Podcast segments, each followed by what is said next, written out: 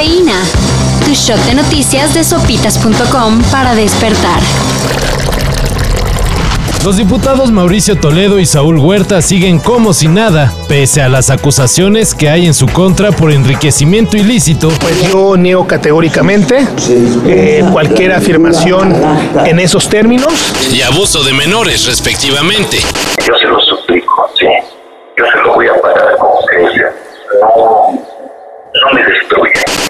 Pues por el fuero que les da su cargo, el cual seguirá por un rato más, Ya que la sesión de la sección instructora de la Cámara de Diputados en la que se discutiría y votaría un posible desafuero, fue aplazada, porque dos de sus cuatro miembros no se presentaron. y eso que era sesión virtual. Claudia Pastor del PRI avisó que estaba imposibilitada para la reunión, y por su parte, Mari Carmen Bernal del PT, Pues de plano ni se comunicó ni nada.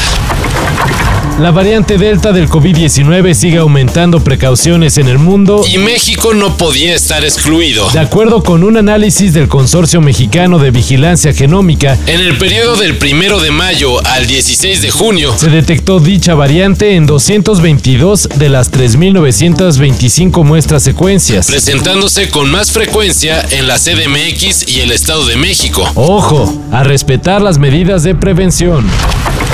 Y en la sección, ¿en serio no tienen cosas más importantes que hacer? A más de un mes de la final Cruz Azul contra Santos, la Segoba anunció que iniciará una investigación por la alteración de la letra del himno nacional. El cual fue interpretado previo al partido por el cantante Pablo Montero. En el dedo tu eterno destino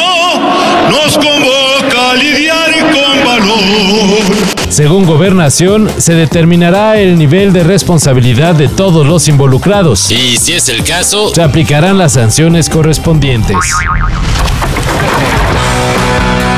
Los fans de los Foo Fighters no tendrán que ir hasta Monterrey para escuchar Learn to Fly en vivo. antes de estar en el Pal Norte, la banda liderada por Dave Grohl se presentará en el Foro Sol el 10 de noviembre. ¿Qué? ¿No les gustan los Foo? Bueno, al menos esta es una señal de que poco a poquito bandas internacionales están volviendo a voltear a México. Pues todos ganamos. Ah, y los boletos para los Foo Fighters estarán en preventa el 6 y 7 de julio. Ya saben con quién. Creíamos que ya nadie apoya las peleas de gallos. Pero resulta que en Hidalgo los tiros entre los emplumados ya son patrimonio cultural inmaterial. ¡Viven sus gallos!